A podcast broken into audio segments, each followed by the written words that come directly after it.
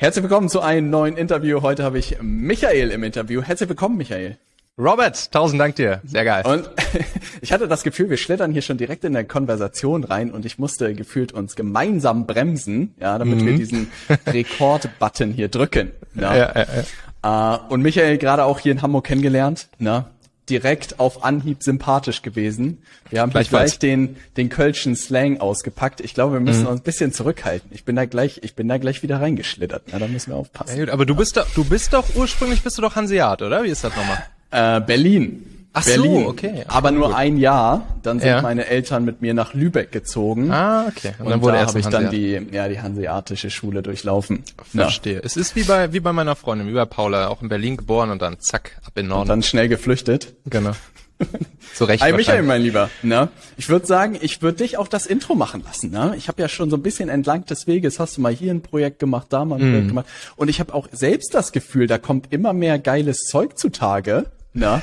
Und nutzt die Chance vielleicht im Intro selbst aktuelles, letztes, stolzstes Projekt einfach vorzustellen, wo du Lust hast anzufangen. Ne? Ja, vielen, vielen Dank dir. Ich will gar nicht zu groß hier das Intro werden lassen, weil ich würde sehr gerne einfach direkt mit dir in, in Value-Content gleich reinspringen. Ja. Grundsätzlich, ich komme so aus der Tech-Szene, habe ein Startup gegründet, 2017 an Daimler verkauft, seitdem bin ich irgendwie so zum Online-Marketing-Nerd geworden. Ja. Dann Online-Marketing technisch verschiedene Projekte gegründet, so immer die Zielgruppe kleine, mittlere Unternehmen. Ich habe einfach Bock, denen zu helfen, so ihre eigentlich beiden größten Engpässe zu lösen geilere Mitarbeiter finden und passende Kunden finden und ja, dementsprechend baue ich regelmäßig solche Sachen, die genau das erreichen. Zum Beispiel Talentmagnet Performance Recruiting oder jetzt heutzutage das Performance Content System, Mix aus Content Marketing, Performance Marketing und ja, das macht mir gerade am meisten Spaß, das erfüllt mich, da habe ich da habe ich Bock drauf und deshalb mache ich das jeden Tag. Ey, mega cool. Und können wir mal ein bisschen in diesen, in diesen ersten Satz eintauchen von dir? Das ist übrigens ein alkoholfreies Bier, was ich hier gerade trinke. Ne? Ich glaube, es wäre, in meinen Interviews ist auch Whisky und alles erlaubt. Ne? Ich habe mir selbst gesagt, ich mache das irgendwann, ich will immer mehr zu Joe Rogan hinkommen, ja. ne, dass das immer verrückter wird. Ich hoffe auch, dass meine Gäste immer verrückter werden und verrückte genau. Sachen im Interview machen. Genau.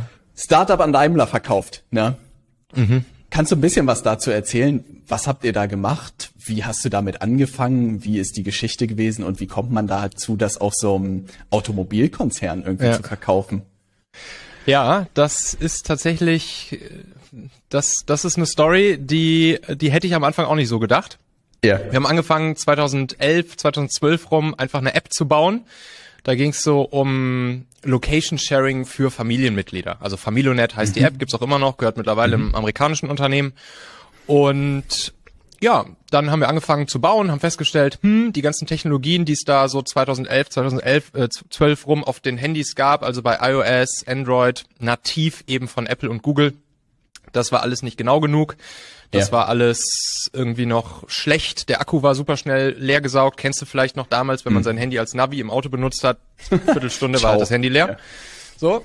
Und dann haben wir halt angefangen, ganz viel Forschung und Entwicklung zu machen in dem Bereich, wie kann man bessere Mobile Locating Technologie bauen. Also mhm. eine Technologie, die sehr zuverlässig, sehr genau ist und gleichzeitig sehr batteriesparsam.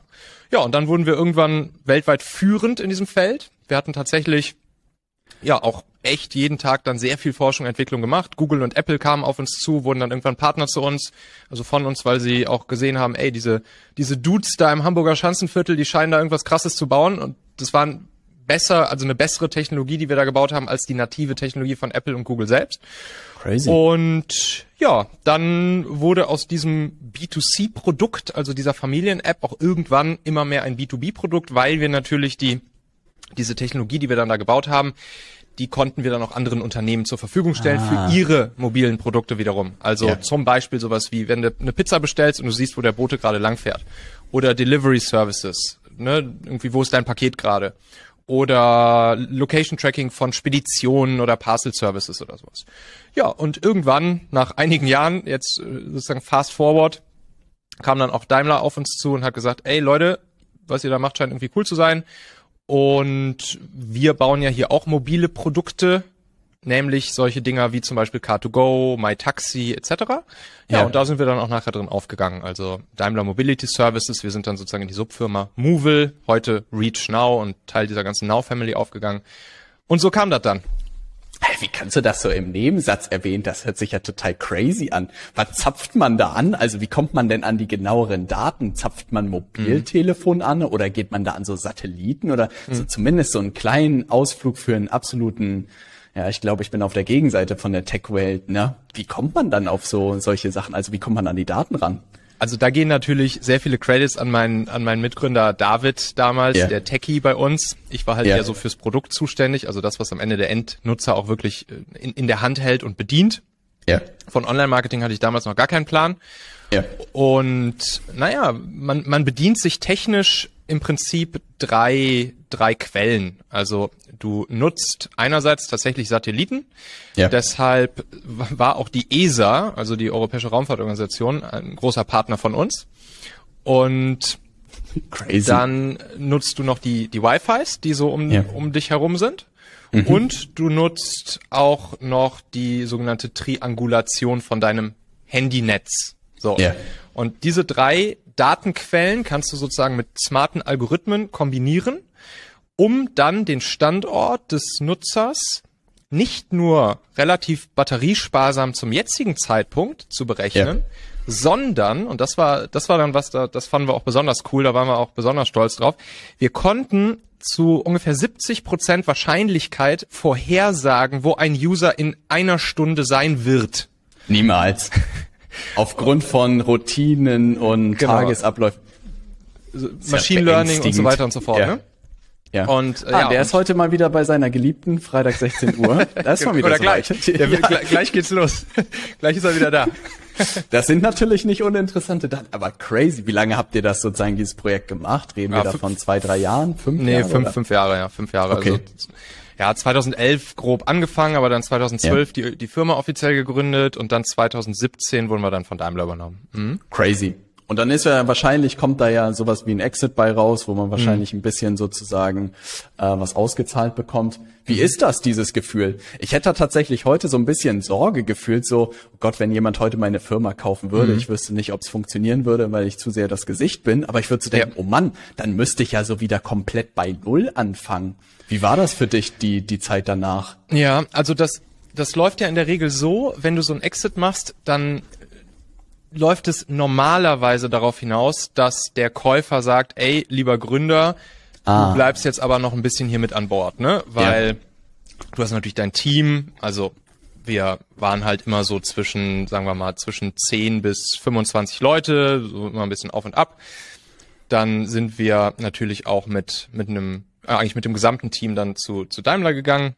Ja. Und dann will natürlich der Käufer auch, ey, ihr Gründer, sorgt jetzt auch erstmal noch für eine vernünftige Integration, dass die Leute alle gut ankommen, dass die Leute sich weiter wohlfühlen und so weiter und so fort, dass sie uns nicht direkt wieder abhauen. und da wirst du dann halt verpflichtet. Ne? Also wir wurden hm. dann auch für, für drei Jahre verpflichtet. Okay. Und also technisch läuft das dann so, dass du halt deine, deine Kohle praktisch für deine Firmenanteile, die der Käufer dir abkauft, die kriegst du dann über drei Jahre ausbezahlt und wenn jetzt okay, sagst, früher weg, äh, dann ja, verfällt halt der Rest. Ne? So und so. Ach, crazy. Und so, so stricken die das. Ja. Genau, das, das nennt sich im sogenannten Earnout, aber das ist auch ja. absoluter Standard. Das ist immer so, ja. wenn irgendwelche Tech Startups übernommen werden von größeren Konzernen, dann ist so ein Earnout eigentlich Standard. Es gibt natürlich auch mal, ne, Ausnahmen bestätigen die Regel, aber im Großen und Ganzen läuft das immer so und das ist dann halt das Game, auf das man sich halt einlässt, so, ne? Also das heißt, man hatte so drei Jahre, um links und rechts wahrscheinlich so ein bisschen zu gucken, was macht man als nächstes, ne? Ganz genau. Und dann musste ich ja irgendwas in die zweite große Wachstumswelt eigentlich gebracht haben, mhm. ne, des Online-Marketings. Wer war es? Gibt es eine Person, die dich da reinge hm. rein verkauft hat? Also ich muss sagen, Timothy Ferris mit der Vier-Stunden-Woche in so einem Italienurlaub, würde ich sagen, hat maßgeblichen Beitrag dazu geleistet, dass ich meinen Job gekündigt habe und gesagt habe, ey, so ein Ding kriege ich auch hingestellt. Let's Geil. go. Ne? Hammer. Was, was hast du vor für einen Job gemacht? Ich war zweieinhalb Jahre in der Unternehmensberatung. Na, mhm. Und es spielte so ein bisschen zusammen, weil ich plötzlich irgendwann am Bahnsteig stand und mit meinen 40 und 50-jährigen Kollegen und die wirklich so meinten, ey, ich sehe meine Kinder nicht, ich sehe meine Frau nicht, am ja. Wochenende kann ich kaum ja. meine Hobbys machen. Ich wünschte, ich wäre früher ausgestiegen, na, aber ja. jetzt ist ein goldener Käfig, ich verdiene so viel Geld, dass kein anderer Job das irgendwie mehr bieten kann und ich bereue genau. es. Na, und ich so, Digga, ich bin weg hier. Na, ja, sehr gut. Egal was es kostet, ja. ich kündige und ich muss irgendwas sozusagen finden, womit ich meine Kohle verdiene. Und ich glaube, es war die beste Entscheidung, Geil. die ich machen konnte. Geil. Hast, hast ja. du den Jump rausgemacht, noch, noch rechtzeitig, bevor du im Login-Effekt drin stecktest? Ey, das tief? Gute war, dass ich berufsbegleitend studiert habe. Mhm. Ne? Also ich habe meinen Master so am Wochenende gemacht. Ich frage mich bis heute, wie ich das gewuppt habe. Ne? Also weil der Workload war irgendwie absurd. Aber es waren genau zweieinhalb Jahre und dann wirklich Timothy Ferris irgendwie angefangen zu lesen, nice. auch damals Bodo Schäfer und so. Und ich habe das ja. Gefühl, wenn du anfängst, diese Bücher zu lesen, so nach und nach, dann wirst du halt so schnell in diese Komplett. Idee der Selbstständigkeit verkauft. Meine beiden ja. Eltern selbstständig schon Leben lang und ich war so, ey, es läuft eh da drauf hinaus und umso früher ich starte, desto schneller bin ich irgendwie trittsicher. Ne? Und das hat sich, glaube ich, auch bewahrheitet am Ende, dass ich gesagt habe, let's go. No. Ja, Hammer, sehr geil. Glückwunsch, Glückwunsch nochmal nachträglich. Danke. ja, nee, sehr cool. Äh, ja. Und dann sozusagen hast du losgelegt mit dem, wie bist du reingerutscht in die Welt und was war so der Einstiegspunkt in die ja, Online-Marketing-Welt? Ich, ich bin ja Content Boy. Also ich, ich mache mhm. halt einfach super gerne Content. Ich habe schon damals mit 12, 13, 14 Jahren habe ich eine Dorfzeitung auf den Markt geschmissen bei uns in dem Dorf, in dem Dorf wo ich gewohnt habe, da im Rheinland. Ja. ja. Und bis auf ein Haushalt in diesem Dorf hat jedes Haus, jedes Haus diese, dieses Und monatliche ich weiß Blatt heute auch. den Namen noch von diesem ja, Haushalt. kann, kann ich sogar sagen, komm, sag. Familie Haas. Wie geil, ey. Jeder hatte diese Zeitung Je, abonniert. Jeder bis auf einen Haushalt. Und äh, ja, das ist schmerzt heute noch wahrscheinlich, oder? Ja, ja, ist halt, ja, ein bisschen schon. weil, weil das Krasse war wirklich, ich ich wusste genau, weil ich bin dann wirklich so als kleiner Junge von Haustür zu Haustür marschiert. Ja. Hab gesagt, hey, wir wollen hier so ein Dorf, äh, so ein Dorfblatt machen. Wollt ihr das haben? So 50, 50 Pfennig zum Start. Ja. 50 Pfennig. So einmal im Monat. Wollt, soll, sollen wir euch das bringen? So, und dann kommen wir einmal im Monat vorbei und sammeln halt die 50 Pfennig ein. Ja. Und, und dann haben alle gesagt, ja, außer die eben. Die haben gesagt, nee, brauchen wir nicht. Ja. Und ich wusste wirklich in dem Moment, Mann, die verpassen krass viel. Ich, ich wusste einfach, dass die, dass das für sie irgendwie besser gewesen wäre, das einfach zu machen. Heute wüsste ich jetzt natürlich, ich hätte den am besten einfach mal nur for free ein Freebie hingelegt, einen kleinen Leadmagneten hingelegt. Einfach mal einen Tag reinblättern, ja, und wenn es genau. gefällt, dann behalten dürfen für 50 Cent, ja. Ganz genau, so schönen Leadmagneten hinlegen. Aber ja, und dann das, das hat mich damals schon, das fand ich schade, ja, das weiß ich noch. Und dann naja, hast du auf jeden Fall mit Content angefangen, ja. Und genau, das war jetzt aber nur die, das ja. war jetzt nur die, dieser geile Backstory, die, die, die kleine, mir. die kleine Hintergrundgeschichte. Ja, und dann, genau, also wie du auch vorhin schon festgestellt hast, ne, wenn man dann da im Konzern ist, dann das, das, das Unternehmerherz, das steht ja nicht still. Ja. Und ich habe dann angefangen, ganz viel Content rund ums Thema Mitarbeiter finden, führen und binden zu machen. Weil mhm. das habe ich dann ne, sowieso bei uns natürlich im Startup gemerkt, dass es immer ein Riesenthema ist. Jedes Unternehmen hat dieses Thema. Und habe ich dann auch eben beim Konzern gesehen, dass es auch ein Thema ist. Habe ich ganz viel Content gemacht, habe ich meinen Podcast gestartet, damals noch Talente-Podcast, habe ich mein Online-Magazin gestartet, damals noch das Talente-Online-Magazin, alles das, was heute Machen ist, also der Machen-Podcast beispielsweise oder das Machen-Online-Magazin und so weiter, weil es auch um mehr Themen mittlerweile geht, als nur Mitarbeiter finden für Binnen. Ja, und dann habe ich einfach erstmal nur Content gemacht. Content, Content, Content, rausgehauen, rausgehauen, ohne irgendein Produkt oder Angebot dahinter. Und dann habe ich irgendwann angefangen, ja, mal ein Produkt dazu zu bauen. Und dann ja. habe ich irgendwann so meine ersten, ich wollte es einfach mal ausprobieren, ich wollte das Game mal durchspielen. Ich habe dann angefangen, so meine ersten Kurse mal zu machen, zum Beispiel Leaders Toolbox. Ging es dann um so zwölf, zwölf Hacks im Prinzip, die die, die halt Führungskräfte nutzen können, um ihre Mitarbeiter zu besser zu führen, zu motivieren und so. Und dann fing ich halt einfach an, mich damit auseinanderzusetzen, wie man so ein Ding vermarktet, ne? Mhm. Ja, und dann bin ich am Ende natürlich wahrscheinlich bei denselben gelandet wie du auch so inhaltlich, yeah. wo man dann halt so landet, ne, die halt irgendwie yeah. Content rund um dieses Thema machen. Ich weiß zum Beispiel, die, die Jungs von Mehr Geschäft, Mhm. Hier Pascal Fay und so, da habe ich, den habe ich damals weggesuchtet, den, den YouTube-Kanal ja. von denen, weil ich fand, die haben immer richtig geilen Content rausgehauen, wie man halt mhm. dann irgendwelche Funnels aufbaut und so weiter. Das fand ich immer sehr cool. Dann klar, damit so Leuten wie Kräuter und so kommt man dann auch irgendwann in Kontakt. Ja. Den fand ich einfach immer super motivierend. Also der, der ja. das war einfach, den fand ich einfach einfach, der hat mich einfach, wenn ich mal scheiße drauf war oder keinen Bock mehr hatte, habe ich mir eine Podcast-Folge von ihm angehört. Gerne auch so go. die älteren ja. So, und dann war ich wieder motiviert weiterzumachen, so, ne? Geil. Und dann kommst du halt so in diese ganze Szene rein, ne? Ja. ja. Und dann hast du so die ersten Produkte sozusagen gelauncht, wahrscheinlich die ersten Verkäufe irgendwie hinbekommen. Na? Mhm. Wie macht man von da, von da weiter? Dann kommt man wahrscheinlich zu so einer Logik, ah, irgendwann man braucht, braucht mehr Produkte, man braucht mehr Reichweite wahrscheinlich auch beim Podcast, beim Magazin. Ja. Und wie hast du weitergemacht? Ja, ich habe zum Glück wirklich mehr oder weniger von Tag eins, auch als ich noch überhaupt gar kein Produkt hatte, dafür gesorgt, mir eine E-Mail-Liste aufzubauen. Sehr so, smart. Und also ja. bis heute haben sich schätzungsweise 50 bis 60.000 Leute da bei mir in der E-Mail-Liste angemeldet. Holy shit. Die ja. ist jetzt natürlich ordentlich bereinigt, also aktuell sind ja. noch so 20.000 drin. Aber das ist halt trotzdem, ja, dieses, dieses Verdammt ganze Thema. Leute. Ja. Genau, dieses ganze Thema Zielgruppenbesitzaufbau. Das ist eigentlich das, was, was sich bis heute so durchzieht und wo ich einfach ja, massiv dankbar dass ich das zum Beispiel von so Kollegen wie, wie mehr Geschäft und so früher einfach ja. äh, reingeprügelt bekommen habe. Ne? Leute, ja. achtet drauf, Zielgruppenbesitz aufbauen und über den Content, den du halt raushaust, im Optimalfall ne, im Tausch gegen Kontaktdaten einfach noch geileren Content oben drauflegen. Ja, ja, und bei allem, was wir jetzt heute so machen, machen wir auch im Prinzip ja genau das. Machst du ja genauso, machen wir so, ja. macht im Prinzip ja jeder so, der irgendwie online Sachen verkauft. Und das ist einfach, das ist einfach der einfachste und geilste Weg, online zu verkaufen. So, Zielgruppenbesitzaufbau, E-Mail-Liste, E-Mail, das Medium kriegst du nicht tot, so, und, und das, das ist halt. Tot zu kriegen. Ja. Nee, kriegst du nicht tot. Selbst, selbst um einen TikTok-Account zu machen, brauchst du ja ein, brauchst eine E-Mail-Adresse. Auf jeden so. Fall. hey, das ist so witzig, weil tatsächlich ich diese Abwägung, ich weiß gar nicht, ich glaube, ich hatte immer den Drang, weil ich mit YouTube damals angefangen mhm. habe und dem YouTube-Kanal 5 Ideen, wo ich mit einem Freund sozusagen so Sachbücher animiert habe, ne? Mhm. Und in so kurzen Videos veröffentlicht, bin ich da so reingeschlittert in diese Content Creation. Ja. Dann Sascha vom digitalen Nomaden Podcast meine hier, mhm. starte mal einen Podcast, Robert, das sowas sowas wie Geil. YouTube für Hässliche, ne? Und ich so, damit hat er mich. Ja? da mache ich einen Podcast. So und dann habe ich Genau, und dann habe ich das irgendwie nie so hinterfragt und habe irgendwie so Folge für Folge gemacht und glaube ich relativ ähnlich wie du, hatte ich kein mhm. Produkt und nichts. Ne? Und ich mhm. dachte mir so, ey, ich dokumentiere das einfach. Ja. Zu dem Zeitpunkt hatte mir Tai Lopez das irgendwie so verkauft, weil er meinte so, Produktmarken haben immer das Problem, du pusht das, investiert unglaublich viel Zeit und jedes Produkt hat so einen Lebenszyklus, mhm. das dann halt irgendwann weg ist. Aber als Personenmarke kannst du halt deine Produkte und Angebote in deiner gesamten Lebenszeit ändern, ne? aber die ja. Leute folgen dir weiterhin.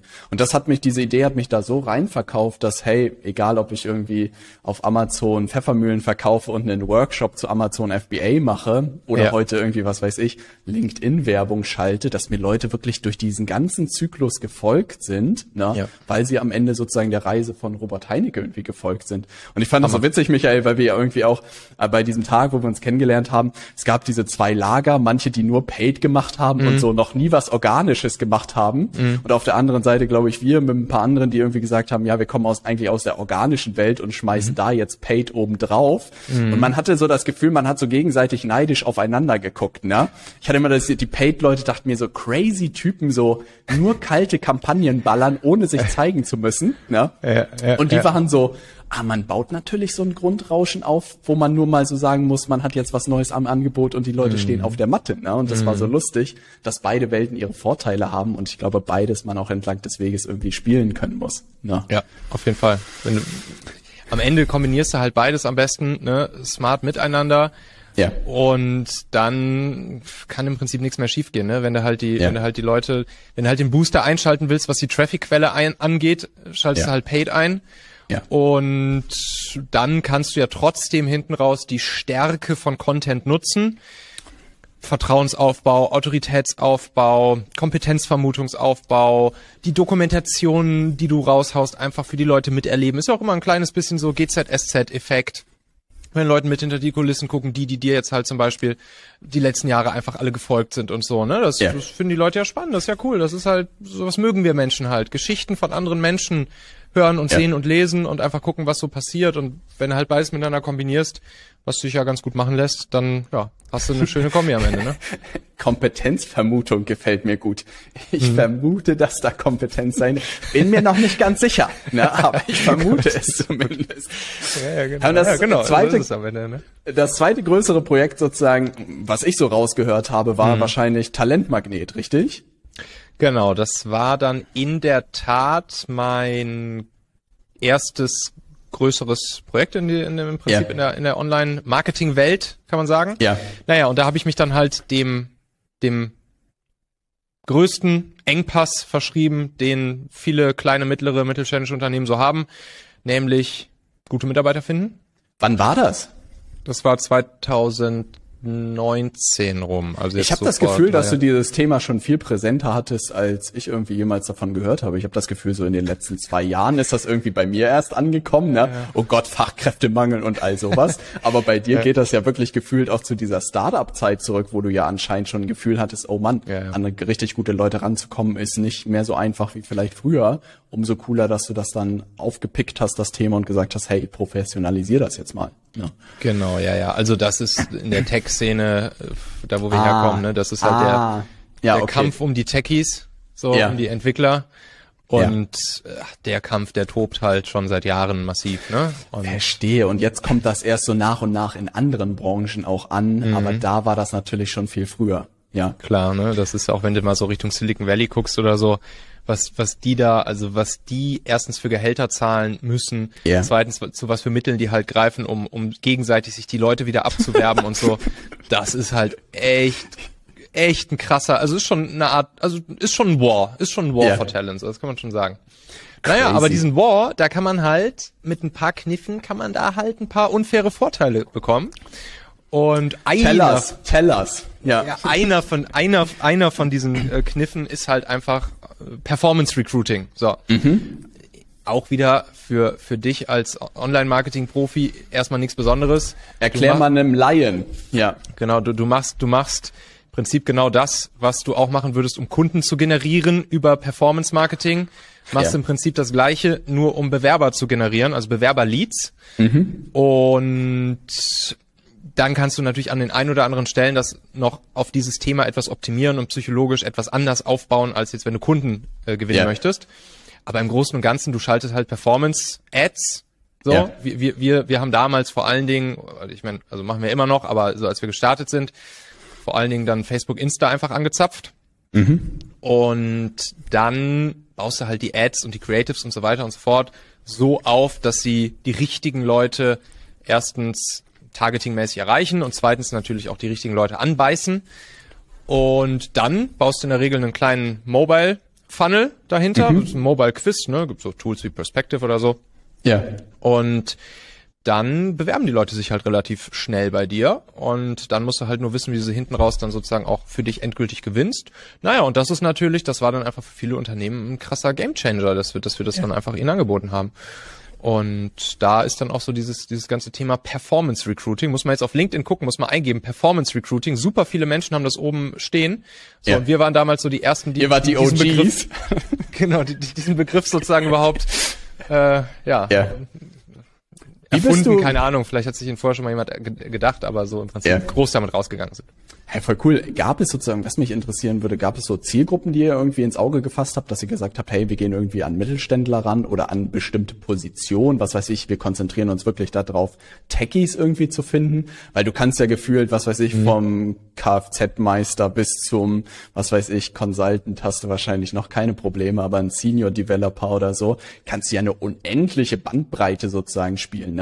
Habt ihr ja. euch da am Anfang schon direkt gesagt, ey, wir gehen auf die Position, wir gehen auf die Unternehmen oder seid ihr da erstmal so breit reingegangen und habt geguckt, was gut funktioniert und was nicht? Am Anfang sind wir einfach breit reingegangen. Ich wollte, ich wollte mit halt der Schrotflinte da raus ja, und ich ja. wollte erstmal rausfinden, ob das überhaupt funktioniert. Ja. Also, irgendwann kam halt die Idee, ey, lass doch so, so ein Mobile Funnel bauen mit mit Paid Ads obendrauf, um um Bewerber zu generieren.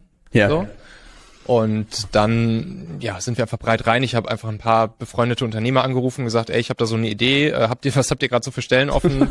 äh, so, willst du unser Beta-Tester sein? 1000 Euro bist ja. du dabei? Ja. Und ja, dann, dann haben wir das halt mit den ersten gemacht, ohne einfach erstmal zum Austesten, ob es überhaupt funktioniert. Dann haben wir gesehen, das funktioniert gut. Ja. Und dann ja, war schon immer so die, die, der Fokus von mir auch einerseits mittelständische Unternehmen, andererseits auch schon so ein bisschen mit, mit Technologiefokus. Also mhm. das ist auch einfach das, wo ich herkomme. Da habe ich auch viele Leute in meinem Zielgruppenbesitz. Da scheinbar spreche ich auch so ein bisschen die Sprache der Leute und ich, ich verstehe die ganz gut, die verstehen mich ganz gut. Ja. Und deshalb viele IT-Läden, viele Software-Läden, viele, ja, viele Tech-Firmen eben. Und dann ging es auch eher so in die Richtung Techies finden, ITler finden, Techniker finden und so weiter. Nicht nur, aber ich würde ja. schon sagen, dass das das ist, wo, wo dann schon mit der Zeit einfach so eine Art Fokus ähm, entstand, einfach organisch. Was ich spannend finde, was du mal berichten kannst, was mich interessieren würde, ich hätte das Gefühl, es ist ja ein ganz anderes Geschäftsmodell. Also du hast ja einen ganz anderen Aufwand sozusagen. Mhm. Ja? Und du musst ja gefühlt dem Unternehmen erstmal erklären, boah, das ist eine völlig neue Methode, als in der mhm. Mopo jetzt irgendwie eine Anzeige für 200 Euro zu schalten. Ja. ja? Musste man da am Anfang relativ dicke Bretter bohren, damit die überhaupt kapieren, Alter, warum soll ich hier richtig Geld in die Hand nehmen, damit ich Bewerber kriege? Oder haben die das schnell realisiert, dass die Positionen irgendwie nicht besetzt werden und wir viel Geld in oder mehr Geld in die Hand nehmen müssen, damit das funktioniert. Weil das finde ich, also finde ich auch heute noch extrem spannend, was für Summen die Unternehmen plötzlich ausgeben für das mhm. Thema, ja. die vielleicht teilweise echt so Werbeanzeigen in der Zeitung sonst gewohnt waren. Ne? Ja, ja. Ja, ähm, du hast ja gerade schon das, das richtige Stichwort eigentlich gesagt, nämlich die, die Opportunity, ah. die, die an, in dem Moment natürlich zu verkaufen ist. Und ja. dann muss man schon relativ bold erstmal rausgehen. Wir sind zum Beispiel zum Start mit der, einfach mit, mit der Ansage rausgegangen. Drei Bewerber innerhalb von 14 Tagen auf dem Silbertablett, sonst Geld zurück. So. Und äh, das haben wir auch so durchgezogen, ne? Also das ja das haben wir dann auch genauso gemacht. Mhm. Und dann haben natürlich viele gesagt, ja, okay, klar, so, da habe ich ja nichts zu verlieren, mal ausprobieren. Ja. Und in den aller, aller, allermeisten Fällen hat das auch gut funktioniert. So. Crazy und, shit. Und in, und das war natürlich super, weil dann hatten wir gute, gute Case Studies, gute Testimonials. Ja. Und Weiterempfehlungsrate sehr hoch, die war sehr, sehr, sehr hoch, die Weiterempfehlungsrate. Naja, bei ein paar wo es dann halt mal nicht funktioniert hat, da haben wir einfach das Geld zurückgezahlt und das geht dann halt unter Marketingkosten. So. Und dementsprechend, da, das war dann sozusagen auch so eine, so eine bolde, natürlich so eine bolde Opportunity-Kommunikation, mit der wir dann am Start einfach rausgegangen sind, um erstmal überhaupt in diesen Markt reinzukommen und den aufzubrechen, ne? Hä, erzähl mal ein bisschen. Das hört sich mega gut an. So eine bolden Statements habe ich bis heute auch noch nicht rausgegeben. Das kribbelt mir natürlich in den Fingern. Also das mhm. bedeutet, ganz am Anfang hast du dir so ein bisschen die Karten gelegt und auch überlegt, wie der Markt, wo der Markt irgendwie steht? Oder was war dein Ansatz zu sagen, wir müssen da mit, mit so einem richtigen Brett irgendwie raus? Oder wie seid ihr da rangegangen? Ja, ist ja, ist ja eigentlich, also was das ja psychologisch jetzt ist, marketingpsychologisch, ist ja. ja eigentlich nur das Ergebnis, was die Leute wollen mhm. verknüpft mit einer Garantie. Mhm. So. In einer relativ kurzen Zeit. Genau. Zeitergebnisverknüpfung, ja. genau. Ja. Zeitergebnisverknüpfung an das endgültige, beziehungsweise nicht ganz, weil das endgültige Ergebnis wäre in dem Fall, dass die Leute die jemanden eingestellt haben wollen. Aber habt so, ihr nicht in das, der Hand. Ja. Das können wir nicht garantieren. Was wir aber, zumindest was wir, was wir kontrollieren können, ja. ist, dass wir sagen können, ey, wir reißen uns den Arsch auf, dass die richtigen Bewerber bei dir anklopfen. So, das ist mhm. das, was hier unser Job ist. Das heißt, und mit Performance geht das halt verdammt schnell. Das heißt, wir haben gesagt, 14 Tage, drei Bewerber, die den Anforderungen, auf die wir uns vorher geeinigt haben, entsprechen. Wenn wir das nicht hinkriegen, kriegst du dein Geld zurück. So, und ne, das ist natürlich irgendwie ein das schöner Deal, wo dann die Leute sagen, ja, alles klar, dann mach mal. Mhm. So. Und, und so äh, Bezahlung und so alles war regulär sozusagen. Haben gesagt, da hatten die ja dann ja. auch am Ende kein Risiko, ne? Zahlung, Budget, alles geklärt, zack. Genau, ja, genau. Und wenn es halt nicht klappt, dann Geld zurück. Ich meine, ist ja auch vollkommen fair. Ja. Genau, genau. Also dann das hatten ist Sie nur das Risiko des Werbebudgets, richtig? Selbst das haben wir übernommen. Also selbst das ja, haben das wir in dem ich Fall auch schon mal so gesehen und dachte mhm. mir so bold Statement, aber auch am Ende die fairste Version, die man ja rausgeben kann. Ne? Ja, Weil am Ende, genau. warum soll ich dein Geld nehmen, wenn ich dir keine Ergebnisse liefern kann? Also damit genau. kannst du aber wirklich so einen ganzen Markt mal wachrütteln. Ne? Genau. Also da kann man ja richtig Spaß haben mit. Also ja. das haben wir, das haben wir tatsächlich, machen wir jetzt heute auch nicht mehr so. Ja. Ähm, da wird das Werbebudget dann von Unternehmen selbst übernommen. Ja. Aber damals haben wir wirklich einfach Flat-Preis gemacht. Ja. Flat ohne müssen nix kümmern. Selbst, selbst die Werbeaccounts und so haben wir damals dann noch, auch noch nicht bei den Unternehmen selbst gemacht, sondern bei ja. uns. Das ist natürlich ein gewisses Risiko und so weiter, aber damals ja. einfach um rauszugehen. Und ja, dann haben wir gesagt, ey, Betrag X, drei Bewerber in 14 Tagen auf dem Silbertablett oder du kriegst dein Geld zurück. Hast du Bock? So, und da sagt und das war ein No-Brainer sozusagen. Und dann genau. diesen Satz sozusagen gedanklich oder dieses Angebot hat so einfach in der Hosentasche Na, und bist dann wahrscheinlich warme Leute angegangen als erstes oder bist du an kalte schon direkt gegangen? Kampagnen irgendwie gefahren oder wirklich erstmal Netzwerk und im Podcast erwähnt oder wie habt ihr das gemacht? Also ganz am Anfang zum, zum Testen natürlich warme Kontakte, einfach mhm. Bekannte, wie gesagt, angerufen, aber dann war ja der schöne Moment, dass ich mir meinen Zielgruppenbesitz ja schon aufgebaut hatte durch den Content. So, das heißt, ne, weißt du selber, ja. eine E-Mail rausschicken und das reinschreiben und schon hast du x Zahl an Leuten, die sich halt melden. So. Das ist verrückt, wie diese Idee eigentlich in die Vergessenheit geraten ist, des Zielgruppenbesitz. Muss ich wirklich sagen. Ja, also ich finde das schön, auch, Michael. Du machst, doch auch, du machst doch auch Zielgruppenbesitz, oder? Absolut. Also ja. ich habe das nur nie so ausgedrückt und habe auch nie jemandem gefühlt gesagt, dass er das auf dem Zettel haben sollte. Ne? Umso schöner, dass du so ein Advokat dafür bist und sagst, ey Leute, ist einfach, baut euch die du Zielgruppe auf, ne? Du kannst es ja auch anders ausdrücken, aber im ja. Prinzip, was du ja brauchst, ist einfach Leute, die dir eine, zuhören. Ja. ja, und auch unabhängig von anderen Plattformen. Das ist halt auch nochmal ja. wichtig. Ja. Ne? Also schön und gut. Hier LinkedIn-Ads und so bin ich auch riesen Fan von, finde ich auch total ja. geil. Äh, Facebook, Insta, klar, gut, der Klassiker und so weiter. Ja. Traffic-Quellen-Booster ist super. Mhm. Aber das Ziel darf halt sein, dass wir diesen Zielgruppenbesitz, den diese Plattformen schon für uns aufgebaut haben, dass wir den in unseren eigenen überführen. Verstehst du? Ja.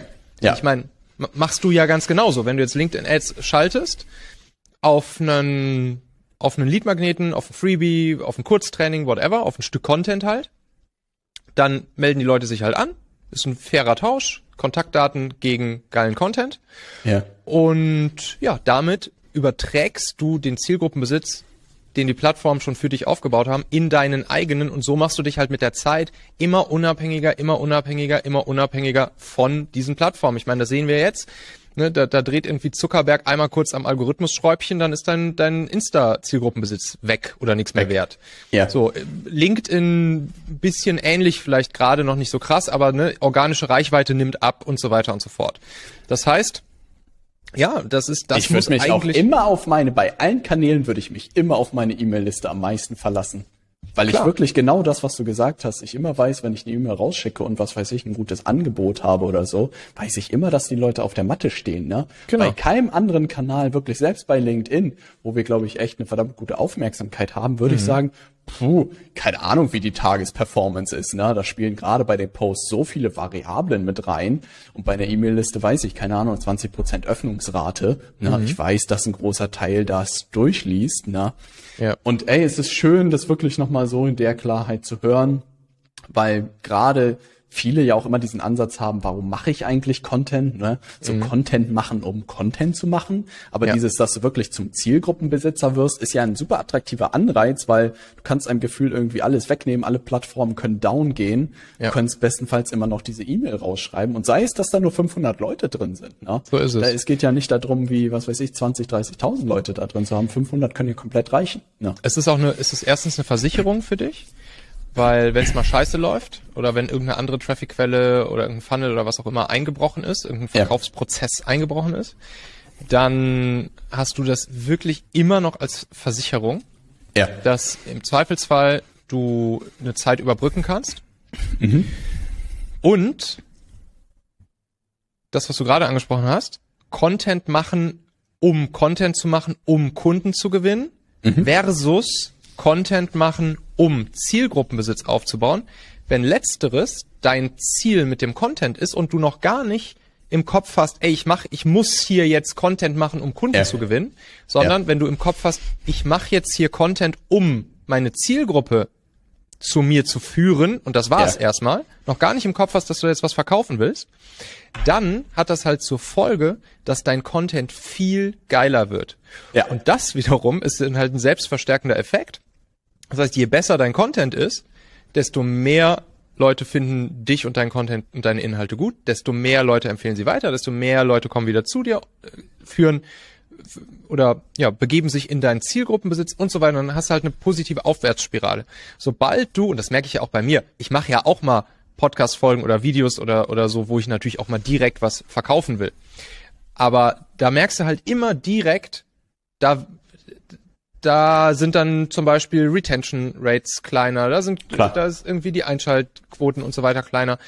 Und deshalb, das ist dann einfach auch schlechterer Content am Ende. Ja. Aber das ist so witzig, weil witzigerweise führt es mich da zurück.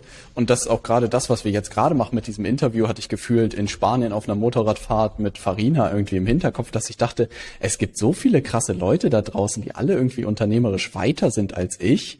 Und ich denke mir so, es gibt eigentlich keinen Podcast, den ich zumindest heute höre oder kein YouTube-Kanal, wo diese Leute eigentlich interviewt werden und die coolsten Geschichten aus denen rausgekitzelt werden. Ne? Mhm. Ne? Und Farina war so, Alter, warum machst du es nicht einfach, ne? Und ich so, ja, warum mache ich es nicht, ne? Und dann hatte ich jetzt die ersten Interviews und dachte mir, hab selber jedes Mal leuchtende Augen, weil ich total viel lerne und gleichzeitig halt bei meiner Zielgruppe es auch unglaublich gut ankommt, weil natürlich so ein Interview auch nochmal viel dynamischer ist, ne? Auch mhm. natürlich cool ist, von Leuten zu hören, die nochmal ganz andere Wege gegangen sind, auch teilweise irgendwie noch ganz anderen Levels irgendwie unterwegs sind. Da lernt man ja auch, selbst wenn man ganz am Anfang ist, noch wahnsinnig viel dazu, ne? Ja.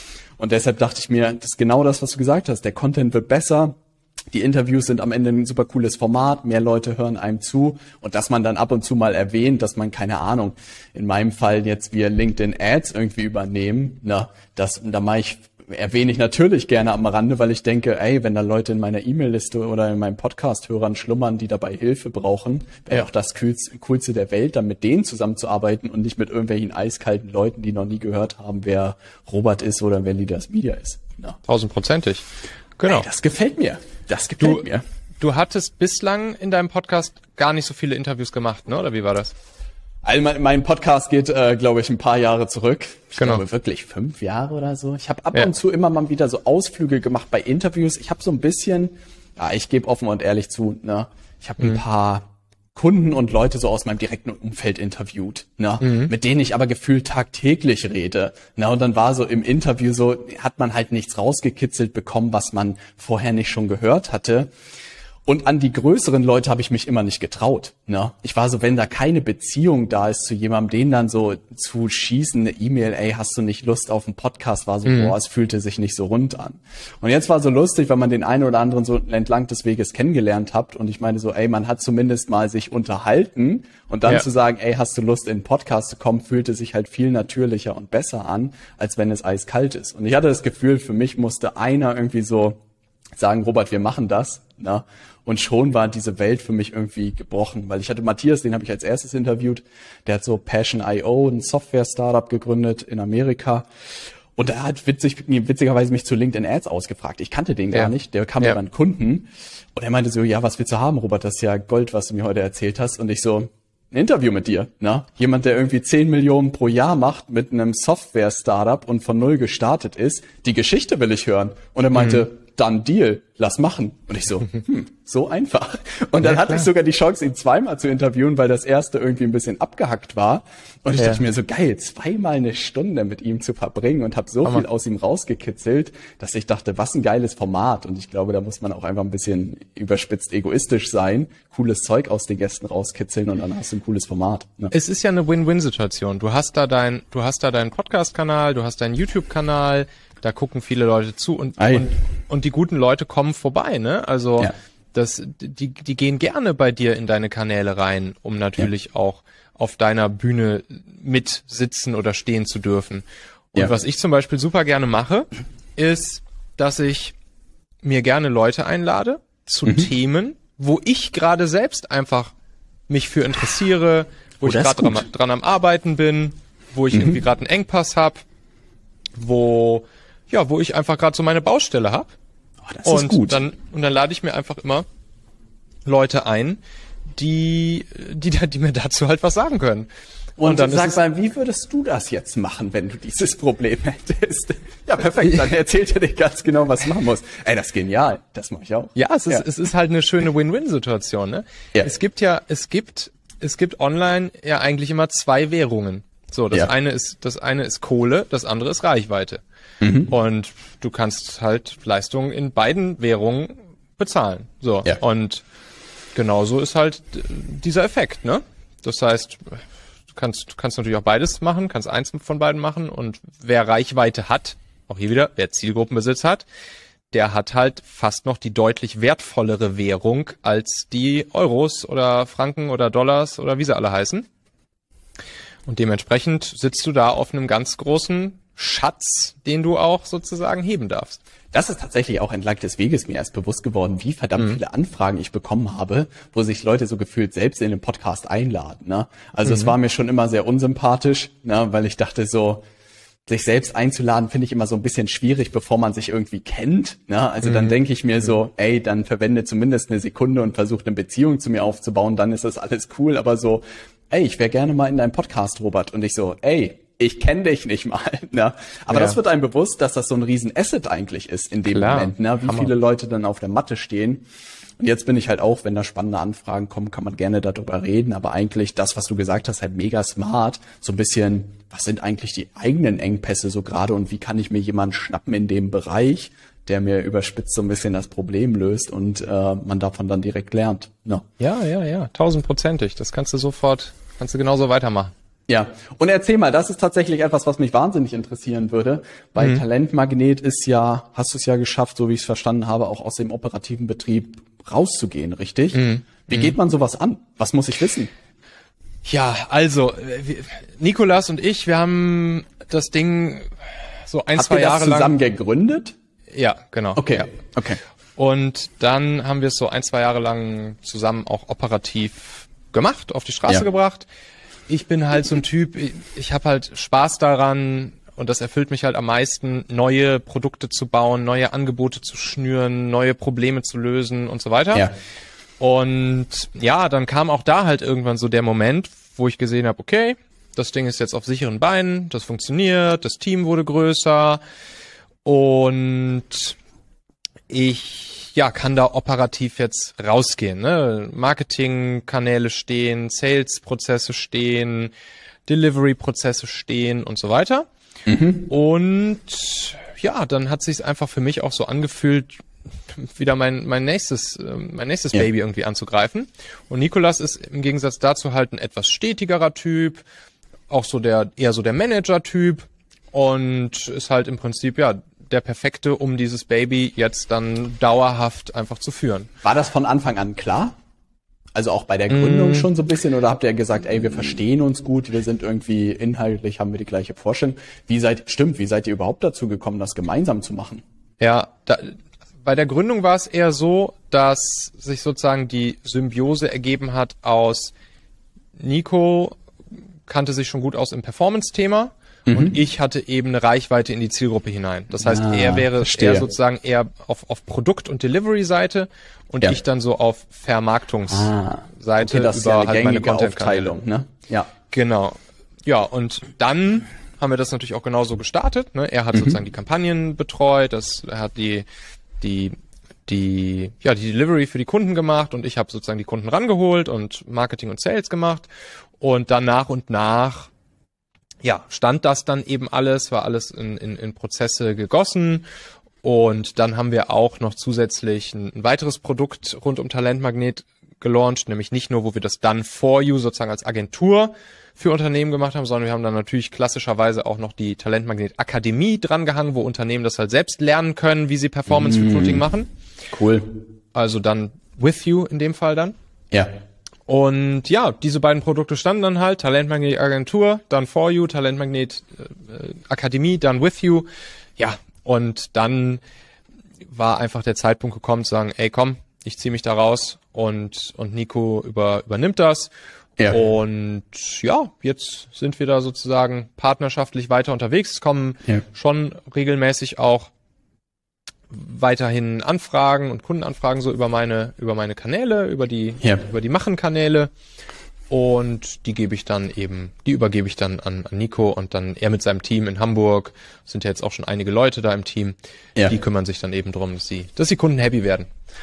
Hey, mega cool. Also auch ein cooler Schritt sozusagen und die Aufteilung ist ja vollkommen fair. Die beiden Produkte sind, das merke ich jetzt auch immer mehr, dass das ein cooler Zweiklang eigentlich mhm. ist, dass man das so done for you macht, ne, da sozusagen die Best Practices, Case Studies alles aufbaut und dass man dann ja relativ gut davon eigentlich eine, eine Academy sozusagen bauen ja. kann, wo man mit den Leuten dann with you macht. Ist auch tatsächlich ein Modell, mit dem ich unglaublich liebäuge, wenn ich jetzt über das Thema ja. LinkedIn Ads nachdenke, ja. dass ich glaube ich auch in die Richtung gehen werde, paar ja. Accounts zu haben, die ordentlich äh, hoch zu jagen und aus den Best Practices am Ende dann genau. eine Done with You Lösung zu machen. Will, du hast will, dann, du hast dann immer den Vorteil, dass du im Prinzip downsellen kannst, ne? Also wenn du wenn du, ah, wenn stimmt, du halt im Telefonat, ne? Ja. Ja, genau. Oder wenn du grundsätzlich rausgehst, jetzt mit dem Thema LinkedIn Ads Agentur, so, mhm. ne? Wir machen im Prinzip LinkedIn Ads für dich. Dann gehst du damit halt raus und dann gibt's halt Teil der, der Zielgruppe, die das dann, dann for you bei dir buchen und sich das auch leisten können. Ja. Und für andere, die vielleicht sagen, ja, ist mir jetzt so in der Form vielleicht zu teuer oder ja. ich will es lieber selbst lernen, etc., dann kannst du sagen, okay, alles klar, dann haben wir ja auch noch die entweder selbst lernen oder eben dann with ja. you begleitete Lösung. Und das ist dann in der Regel natürlich auch ein Tick günstiger. Und dann kannst du es eben selbst lernen und du begleitest sie dabei, so dass es dann aber klar, man muss am Anfang einmal selber gemacht haben. Das ist halt immer das. Ei, das ist das Entscheidende, ne? Und da habe ich ja. tatsächlich auch am meisten Freude dran. Ich merke das jetzt, mhm. dass wir über unseren Account und über die 300.000, die wir selbst in LinkedIn Ads äh, mhm. ausgegeben haben, dass wir halt unglaublich viel gelernt haben. Jetzt aber auch über andere Kundenaccounts unglaublich viel lernen, weil was bei ja. denen funktioniert, funktioniert dann plötzlich wieder bei uns und das ergibt so eine Symbiose, was unglaublich viel Spaß macht. Und ich glaube, da bin ich auch zu sehr, ja, ich merke das, Ads ist irgendwie das, glaube ich, was mich irgendwie zum Leuchten bringt, ja, mit Geil. dem Funnel dahinter. Ja. Und insofern, ja, werde ich mich da, glaube ich, in den nächsten Monaten sehr austoben können. Ja, ich ja. auch. Ich habe auch, ich habe auch so so Bock jetzt auf LinkedIn Ads. Wir machen ja auch selber schon äh, LinkedIn ja. Ads ähm, und und jetzt auch für für meine Kunden und so werde ich das auch massiv ausbauen. LinkedIn Ads ist einfach hammergeil Ey. und und allein also oder sagst du doch einfach mal. So, was, was macht für dich LinkedIn Ads so geil? Also ich muss tatsächlich sagen, ich komme ja auch aus der Facebook- und Instagram-Welt. Na, ich muss sagen, ein riesen gigantischer Unterschied war für mich schon die Zielgruppe. Na, also das und das habe ich jetzt auch gerade in so ein paar Präsentationen gesehen, dass halt auf LinkedIn Professionals sind. Na, also mhm. egal wer sich da einträgt, du hast schon mal ganz andere Leute. Und ich habe das Gefühl, dass das, was Facebook so über die Zeit weiterentwickelt hat beim Werbeanzeigenmanager, ist irgendwie so ein Monstrum geworden, ja. dass man irgendwie irgendwann gefühlt komplett den Überblick verloren hat.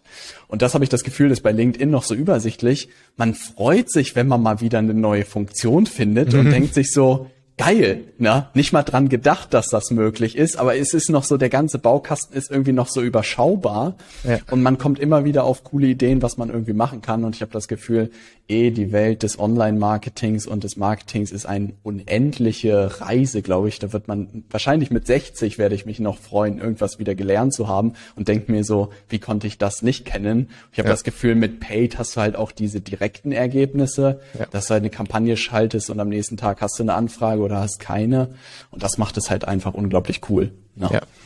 Und natürlich auch einfach die die Targeting-Möglichkeiten. Ne? Also wenn du jetzt halt im, im B2B unterwegs bist, wie geil du halt einfach, wie exakt du halt ja. auf Branchen, auf Positionen, auf Jobtitel, auf Unternehmensgrößen äh, und so weiter targetieren kannst. Im Prinzip ja genau das, was wir halt ja bei Facebook Insta Ads oder auch bei Google YouTube Ads versuchen immer irgendwie durch Lookalikes oder durch irgendwie yeah. Interessenkombinationen, die vielleicht stimmen könnten und so weiter und so fort, versuchen irgendwie hinzukriegen, ein geiles Targeting.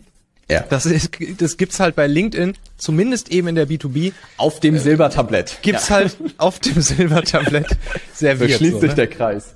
Genau, und das ist halt, das ist halt, das macht das einfach so mächtig. Stimmt, bei Facebook und Instagram müsste man immer diese B2B-Themen irgendwie, ja, so durch den Rücken in die Brust irgendwie hinbekommen ja. und hier hast du einfach jeden, den du irgendwie haben willst und genau. kannst loslegen. Ja. Und das führt jetzt tatsächlich auch bei uns dazu, dass, dass wirklich die, also Leadpreise unterscheiden sich bei uns gar nicht zwischen, zwischen Facebook und, und, und LinkedIn, ne? Machst, machst nee. du da ähnliche Erfahrungen? Oder? Ja, ähnliche. Also ich habe lange Zeit tatsächlich, habe ich das parallel noch alles äh, gefahren. Also habe mhm. 50 Prozent meines Budgets in Facebook geschickt, 50 in LinkedIn. Also, boah, weil wir halt auch von, von Facebook kamen.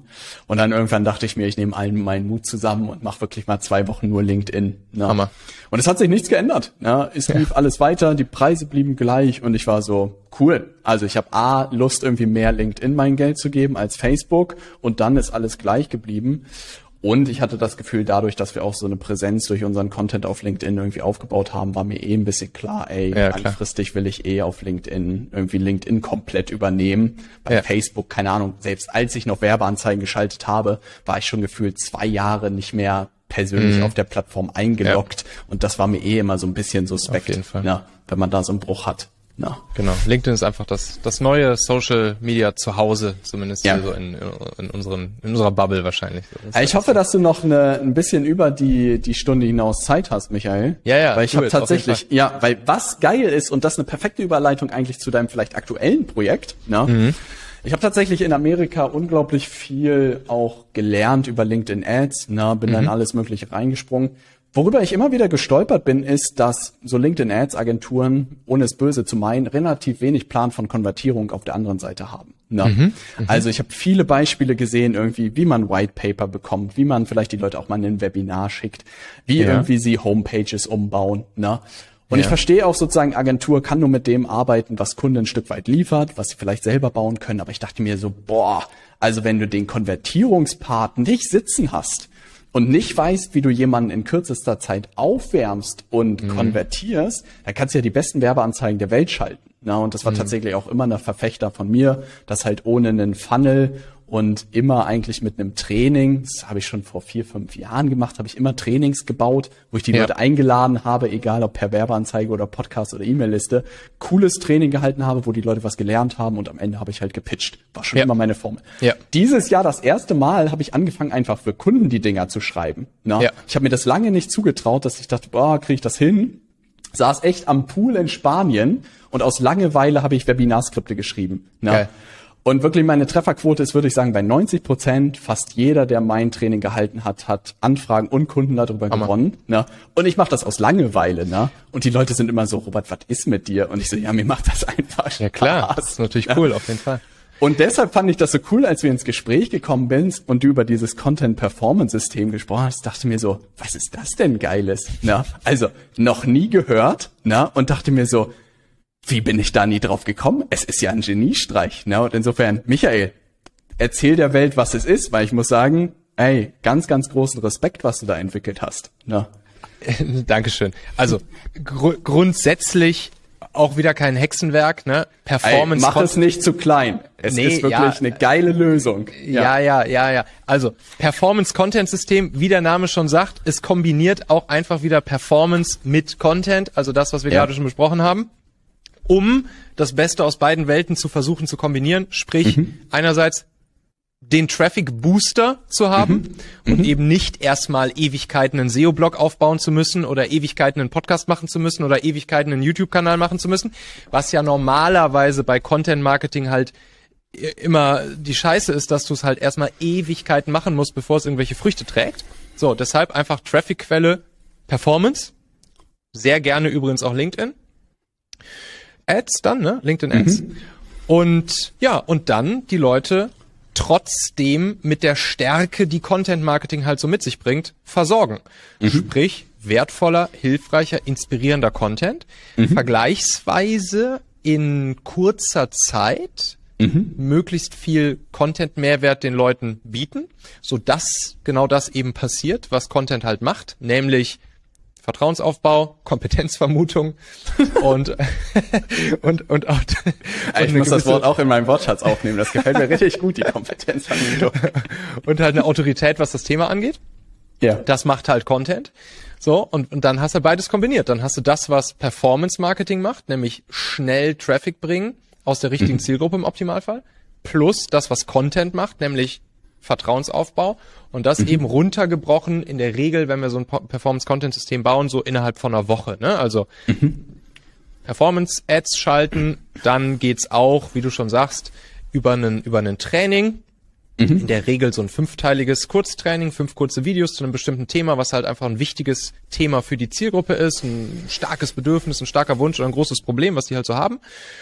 Und dann wird einfach, ja, so trainingsmäßig werden halt über ein paar Tage hinweg werden dann die, die kurzen Trainingsvideos, muss auch kurz und knackig bleiben, kurze Trainingsvideos versendet per E-Mail, auch hier Zielgruppenbesitzaufbau, großes, großes Thema.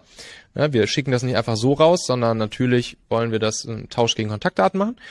Und ja, und dann hinten raus, am Ende dieser Woche, kann man dann den Leuten auch direkt ein Angebot machen und sagen, ey, jetzt lass doch mal quatschen.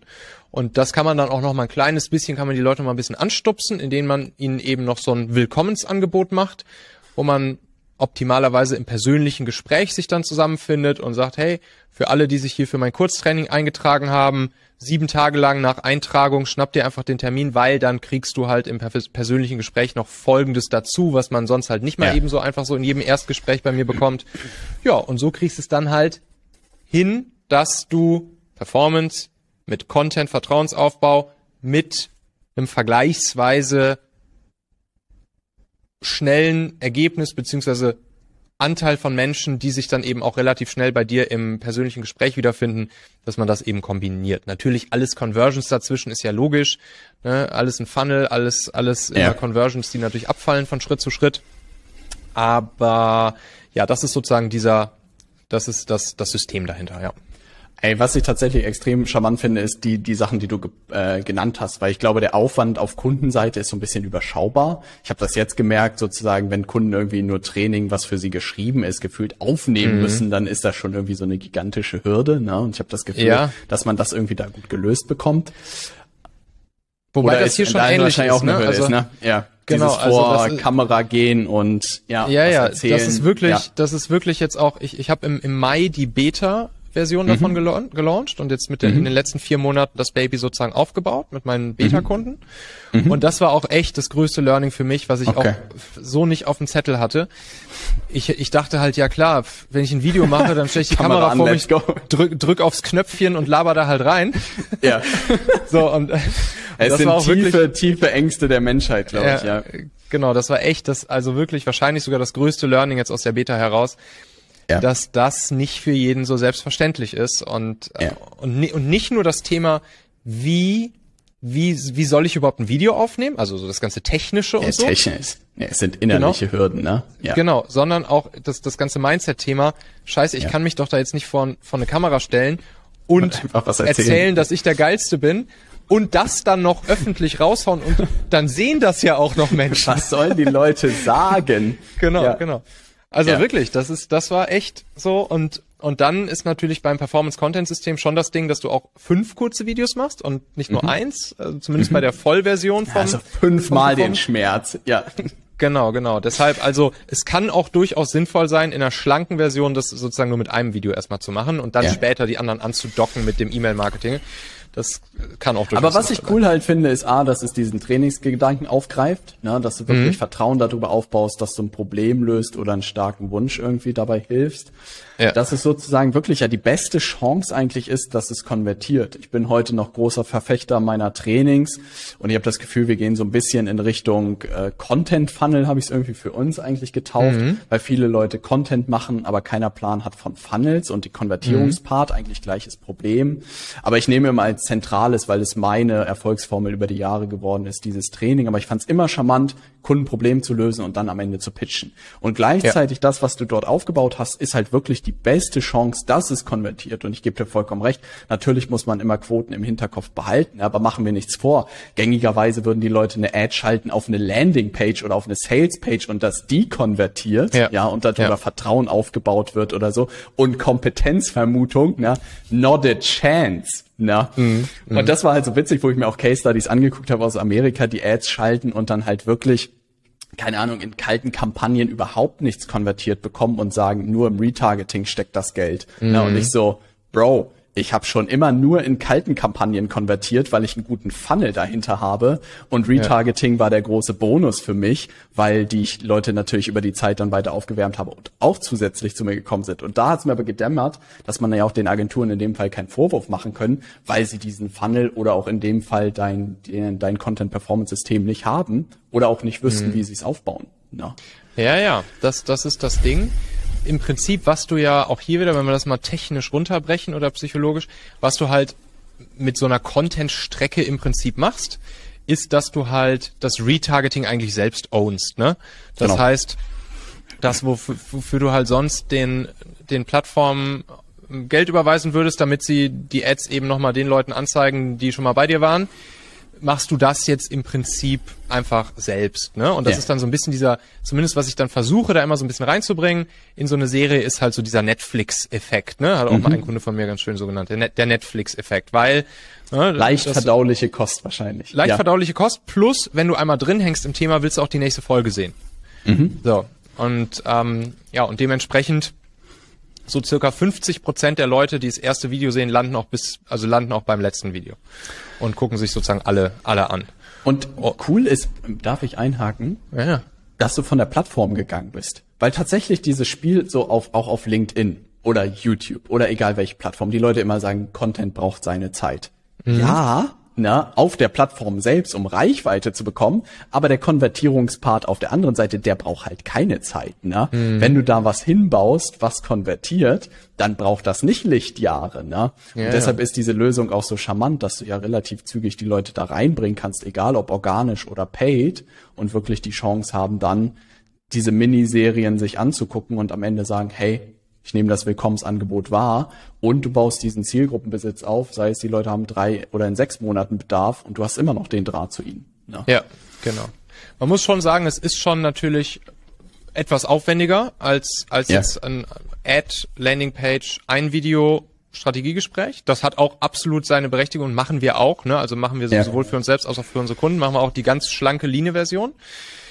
Und wenn das, wenn du aber das, wenn du wirklich das längerfristige Ziel hast, deinen Zielgruppenbesitz aufzubauen, die Leute zu nurturen, wie der, wie der Ami sagen würde, und, und da halt direkt schon geilen Content zu liefern, dann kannst du halt im Prinzip die, die größere Version fahren. Ne? Und was ich tatsächlich, was mich immer ultimativ irgendwie überzeugt hat, man braucht sich ja auch nicht selbst belügen. Ne? Dass wenn ein Lied über eine Werbeanzeige auf einer Landingpage landet und ein Telefonat bucht, gibt es einen mhm. signifikanten Unterschied, ob er von dir fünf Videos vorher gesehen hat und sich ja. einen Termin bucht. Ne? Und ich habe das Gefühl, manche Leute, keine Ahnung, ist irgendwie Milchmädchenrechnung, ich habe hier 20 Termine und ein Kunde kauft, dann sage ich lieber, ich habe lieber vier Termine in der Woche und vier Leute kaufen. Ja, und das ist mir über die Zeit so ein bisschen klar geworden, dass manche damit prahlen, dass sie irgendwie 20 Termine pro Woche haben und ich immer so, ja, und wie viele haben gekauft? Mhm. Ne? Und sagt dann, ja, ich habe vielleicht fünf Termine in der Woche, aber fünf davon kaufen auch, ne? oder ja. sei es vier kaufen. Und das ja. bedeutet, das kann man dadurch, und gerade bei diesen Trainings, auch in unserem Fall, ist es so ein Schutzschild auch geworden, dann dass nur mhm. bestenfalls die richtigen Leute sich irgendwie melden ja. und viel wärmere Gespräche dann dabei rauskommen. Ja. Ja, ja, genau. Die Leute, die kennen dich dann, die, ich meine, das ist halt, das ist dann wieder genau die Stärke von Content. Leute kennen ja. dich, äh, Leute sagen dir, ey, jetzt sehen wir uns hier mal persönlich. Das höre ich doch sonst immer nur morgens beim Sport, äh, beim Podcast hören. Ja. Und sag mal Beta-Phase, na? Ja. Diesmal kein Bold Statement rausgehauen oder doch? Diesmal Bold Statement. Ja, ich sag mal so, dass das Statement ist im Prinzip jeden Tag sozusagen die jeden Tag die Stärke von Content nutzen, jeden Tag im Prinzip Leute durch Content überzeugen, ja. ohne permanent neuen Content machen zu müssen, ohne Content machen zu müssen. Das oh, ist, ist weil das ist das ist halt einer der das ist ja eine das ist das krasseste Problem beim Thema Content Marketing, dass die Leute es einfach nicht hinkriegen regelmäßig neuen Content rauszuhauen, weil es viel Aufwand ist, weil sie die Ideen brauchen, weil sie Produktion brauchen, weil sie Veröffentlichung brauchen und so weiter und so fort. Und da, deshalb ist meine Ansage hier, du kannst ab sofort jeden Tag durch geilen Content Leute von dir überzeugen und die Stärke von Content nutzen, jeden Tag, im Prinzip dauerhaft, aber ohne immer neuen Content machen zu müssen, ne? weil du halt einmal ein Set an Content produzierst und das wir dann einfach durch die durch den Performance Booster skalierbar nutzen können. So, das, das ist, ist jetzt, ja, das ist eine gute Geschichte, die du da gebaut hast. Die gefällt mir. Na? Muss man halt ja. immer überlegen, ne? Also das so, sowohl wie bei dem bei dem Ding vor, vorhin mit mit Talentmagnet. Mhm. Also die die drei also Bewerber du behandelst den ja den größten Einwand behandelst du eigentlich. Ich habe keine Zeit für Content. Genau, du nimmst du nimmst dir im Prinzip nimmst du das das desired outcome, also das was mhm. die Leute eigentlich wollen, die Power so, von Content ohne viel Zeit dafür zu brauchen oder regelmäßig sozusagen. Genau, also das, das Krasse ist ja, das gilt jetzt nicht nur fürs Performance-Content-System, das gilt auch für die, für die einfachere Variante, nämlich einfach Ads auf einen, vielleicht ein Ein-Video-Training zu schalten. Ne? Ja. Das gilt sozusagen für, für beide, aber grundsätzlich ist es ja so, wenn du diesen Content einmal produziert hast und dieser Funnel so steht und dann vielleicht noch mit E-Mail-Marketing dahinter und so weiter, dann läuft das Ding halt. Dann klar, musst du ein bisschen Ads pflegen yeah. und mal neue Ads machen und so weiter. Aber im Grunde machst du dann genau das. Du hast halt dein Set an Content da stehen, das brauchst du, das kann im Hintergrund laufen und dann schaltest du halt nur Traffic drauf, kannst du auch aus verschiedensten Quellen dann machen und dann musst du dich halt nicht mehr wirklich drum kümmern. Um den Content, um den Content-Part. Und das ist halt, das ist halt das Coole an der Sache. Und ich finde, das darf man dann auch so kommunizieren. Ne? Klar, es ist natürlich gehört auch zu der Story dazu, dass man einmal das Ding produzieren muss. Ja. Das ist genau das, was wir vorhin hatten. Die Leute haben häufig das noch nicht ein, so ganz ein Pflaster abziehen. Ja, das tut ein bisschen genau. weh. Ja. Genau, genau. Dann einmal die Videos oder das das Video oder die Videos ja. zu machen. Mhm. Das äh, das war wie gesagt eins meiner größten Learnings jetzt bei der Beta, dass ich dass ja. ich das äh, wahrscheinlich einen Tick äh, überschätzt hatte, wie einfach das ist. Verstehe ich. Ja. So und ähm, ja, aber ansonsten wenn du das einmal hast, dann, dann nutzt halt jeden Tag deinen geilen Content, ja. ohne permanent neuen Content machen zu müssen. Ja, das ist wirklich ein super charmantes, super charmantes Versprechen sozusagen. Und du hast wahrscheinlich in der Beta-Phase wieder breit gestartet. Ne? Gibt es eine Zielgruppe, die da irgendwie sich rauskristallisiert hat, für die das irgendwie prädestiniert ist, das System? Ja, ich, ich merke schon, dass es auch wieder so Tech- und IT-Läden sind. und, ja. und auch Beratungsunternehmen, klar, weil Beratungsunternehmen, was die halt können, die können halt schon Content. Das ist halt das ja. Krasse. Ah. Beratungsunternehmen, die, die machen halt ja jeden Tag eigentlich ja. nichts anderes als Content, nämlich wenn sie halt ihre Kunden beraten, ja. machen sie ja Content.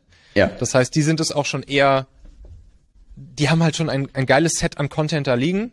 Die, die wissen, die wissen exakt, wobei sie helfen können. Die kriegen es auch ne, natürlich deutlich besser hin, dann auch schnell sozusagen den Content auch zu präsentieren. Mhm.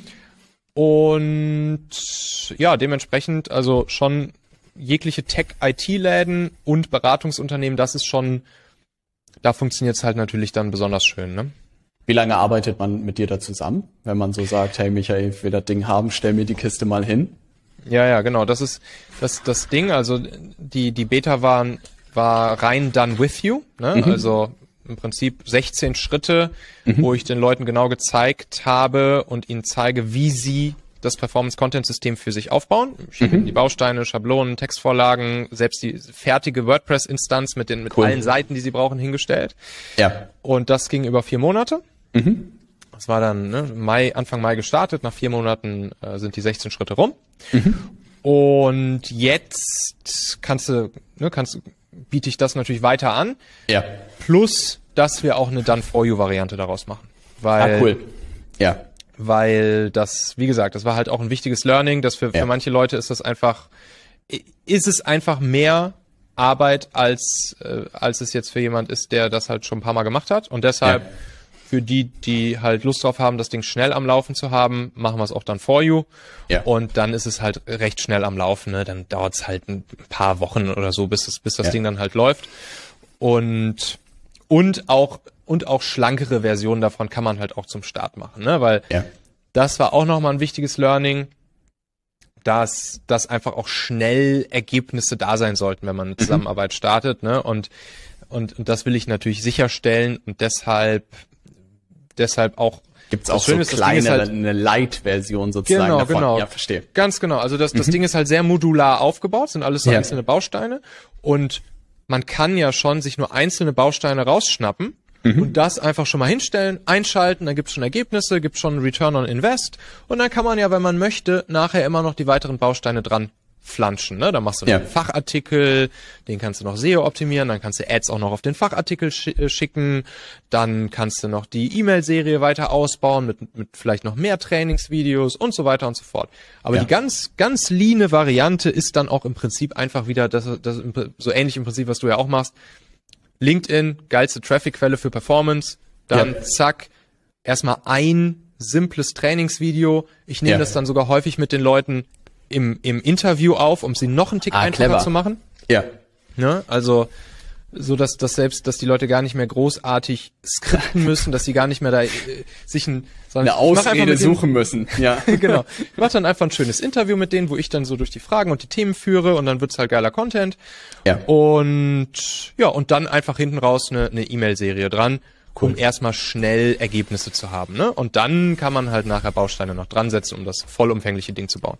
Was cool daran ist, am Ende habe ich das Gefühl, dass es wieder so eine Sache ist, wo man sich denkt, warum hat es das irgendwie nicht früher gegeben? Ne? Ich habe das Gefühl, so diese Funnel-Logik von Russell und so immer alle irgendwie drumherum gegeistert, aber ich habe das hm. Gefühl, du hast das super cool irgendwie runtergebrochen, dieses aus den Welten von Content und Performance zusammenzuführen, zu sagen, hey, bauen dir da ein Ding hin, was funktioniert. Aber ich kenne wenige Leute, die sowas ähnliches oder wie ein Funnel irgendwo laufen haben, der funktioniert. Na, und denk mir immer so crazy.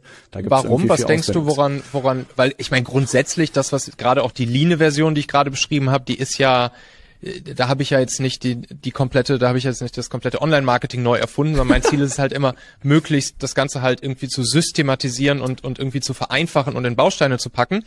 Aber sozusagen die Psychologie dahinter, die ist ja jetzt nicht, äh, da habe ich ja, wie gesagt, äh, nichts Hardcore-Neues erfunden, sondern einfach auf bestehende Konzepte mir geschnappt und noch weiter versucht halt irgendwie Aber einen coolen neuen Spin sozusagen gegeben und ich glaube, das ist auch die Kunst heutzutage. Woran liegt es? Wenn ich aus meiner Erfahrung spreche, habe ich das Gefühl, dass bei den meisten Kundinnen und Kunden das Angebot klemmt. Na, dass sie kein mhm. skalierbares Angebot haben, dass sie häufig ja individuelle Zusammenarbeiten machen, aber das lässt sich halt nicht skalieren. Das ja. ist halt das unsexieste Thema, was man verkaufen kann. Erzähl mal jemandem, dass wir über das Angebot sprechen, na, dann rennen dir die Leute gefühlt weg. Ist zumindest meine Erfahrung. Ja. Aber ja. dass, wenn man, auch wenn wir sowas aufbauen, sehe ich immer das Thema sozusagen, hey, wir müssen erstmal an das Angebot ran und müssen erstmal finden, hey, wie kriegen wir ein Angebot hin, was du an eine homogene Zielgruppe verkaufen kannst und das mhm. fünfmal, mhm. zehnmal oder mehr. Na? Und das tatsächlich, glaube ich, bei vielen der Engpass, weil wenn du nur individuelle Zusammenarbeit machst, dann bringt dir halt der beste Funnel gefühlt nichts. Ne? Klar, dann kommst du natürlich auch schnell an deine Grenzen. Also ich meine, ja. wenn du jetzt irgendwie Solo-Show bist oder so und halt nur drei Kunden gleichzeitig bedienen kannst, ja. dann äh, ja, dann bist du natürlich schnell an deinen Grenzen. Plus ich meine, die Attraktivität des Angebots, die spielt natürlich schon vorher im, im Funnel eine Rolle, ne? Also ja. du würdest sagen, dass das an der Stelle dann schon hapert, dass einfach das Angebot noch nicht scharf genug ist, dass vielleicht der Outcome noch nicht scharf genug formuliert ist, dass der Product Market Fit noch nicht so richtig gegeben ist. So in die Richtung würdest du sagen, oder? Also ich glaube, ich, hab, ich bin froh und dankbar, dass ich sehr früh über das Blue, äh, Buch Blue Ocean Strategy irgendwie gestolpert bin und sehr schnell mhm. irgendwie dem äh, ausgesetzt wurde, dass man Desired Outcome hat, dass man ein Problem irgendwie löst und dass das Angebot bestenfalls irgendwie Problem löst und zu einem gewünschten Ergebnis führt, so dass ich das nie hinterfragt habe. Ja, für mich war das immer ja. klar, dass Angebote so aussehen müssen. Wenn ich heute mhm. mit Leuten rede, denke mir, da reden Leute darüber, dass das Format ihr Angebot ist. Na, und ich so, mhm. das, was du beschreibst, ist ja nur, was weiß ich, bestes Beispiel, ja, ich mache halt drei Monate Coaching und ich so, ja, mhm. das ist ein Format, aber was machst du da drin? Ne? Also welche Probleme ja. löst du für welche Zielgruppe? Und dann ist immer so, dass ich das merke, krass, da, da fehlt irgendwie was. Und der zweite Punkt ist, was ich beobachtet habe, gerade bei Ads-Kunden, ne?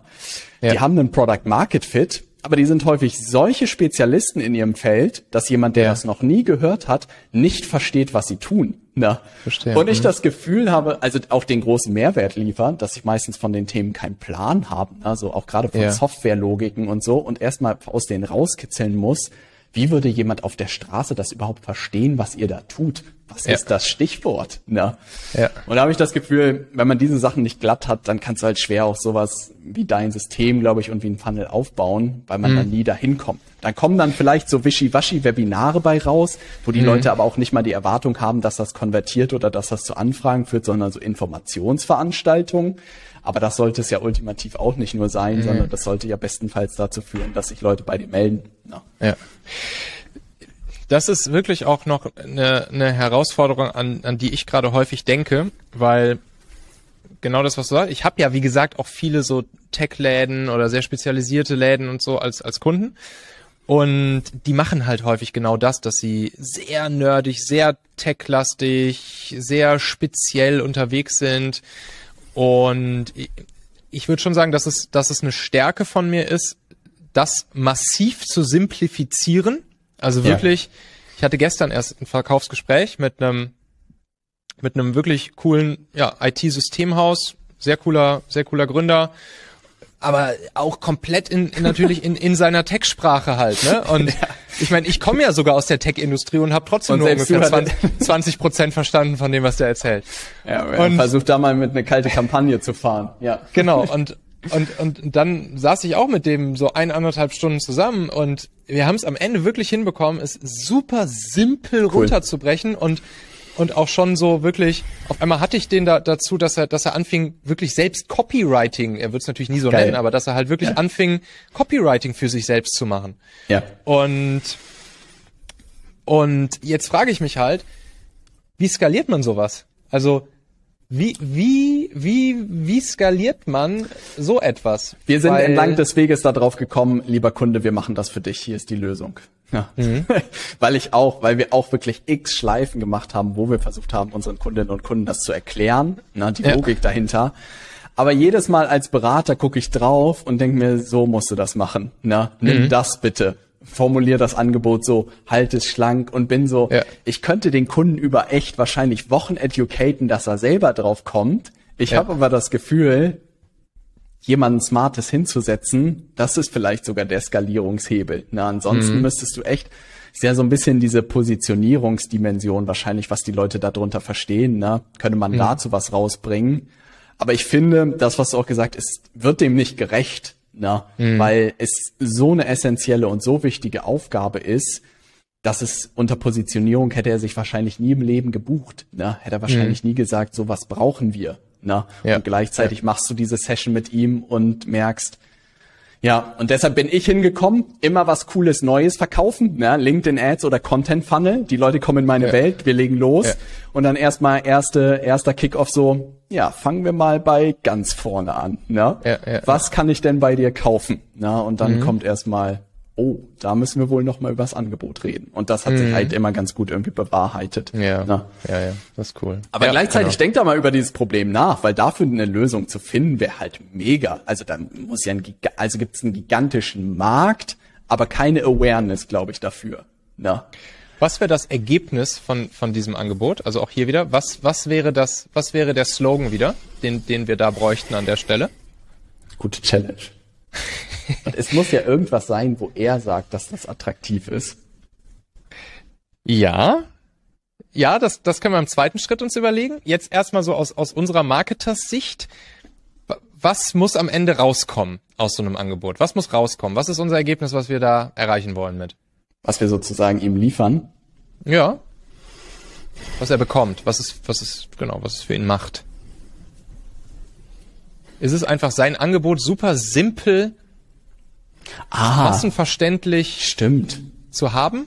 Ja. Oder sein, sein Angebot einfach ja. simpel und massenverständlich skizziert das, zu haben, irgendwie so in die Das Richtung? erklärt ja den ganzen Erklärfilm-Hype eigentlich, ne? Da ist ja. ja. genau das eigentlich, dein Angebot verständlich erklärt. Crazy. So. Vielleicht sind wirklich Erklärfilme sozusagen die beste Chance, dem Kunden klarzumachen. Wir versuchen erstmal anderen Leuten zu erklären, was ihr eigentlich tut. Und Erklärvideos mhm. sind so das beste Format dafür na, mhm. wo der Kunde sagt, oh, ich habe so ein kleines Filmchen dann. Vielleicht müsste man mhm. sich nur was ähnliches einfallen lassen, was vielleicht nicht ein ganzer Erklärfilm ist, mhm. aber dass die Leute irgendwas physisches in den Händen halten und sagen so, ich habe es endlich geschafft, unser Angebot simpel darzustellen, so dass wirklich jeder bei der Geburtstagsparty mhm. versteht, was wir tun. Na? Ja. Boah, da schließen sich jetzt wieder ganz viele Kreise. Ne? Erstens zu deinem ganz initialen Erklärvideos bei, bei YouTube. Und mir war das nie klar, dass das sozusagen eine, ich glaube, eine Fähigkeit ist, ne? Weil mhm. am Ende sehe ich diese Komplexität und denke nur darüber nach, wie kann ich es irgendwie einfach darstellen, aber auch für mich so, ne? Wie kann ich irgendwie Sachen simpel darstellen? Auf der anderen Seite wird das uns auch immer gesagt, so, ja, ihr habt ja auch eine super leichte Dienstleistung, natürlich vermarktet die sich leicht, ne? Und ich so, ja, ich denke auch jeden Tag darüber nach, wie ich sie verdammt leicht kann aussehen lassen, damit die Leute es verstehen. Und dann kommen ja. die Leute immer so drauf, ah, da ist Intelligenz reingeflossen. Genau, mhm. das ist ein Job, den man machen muss. Ne? Mhm. Und da liegt halt super viel Mehrwert drin. Hey Michael, vielleicht, vielleicht wird da, entsteht da bei dir ein ja, neues ja. Projekt draus. Ey, also da das, das mit dem, Wahrheit. das mit, mit dem Erklärfilm, das finde ich super, das finde ich super spannend. Das ist ein geiles Ding. Das würde natürlich auch schon ein wichtiges Problem der Leute lösen, nämlich dass sie sich vor die Kamera stellen müssen. Ja.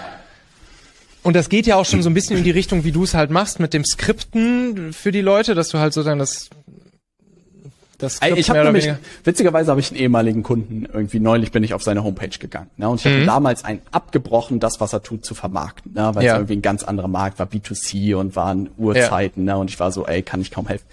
Sehe einen Erklärfilm in zwei Minuten ja. und verstehe sofort, was er tut und war so, wenn ich den Bedarf hätte, hätte ich mich gemeldet. Und ich war so, fuck, das ist fucking gut.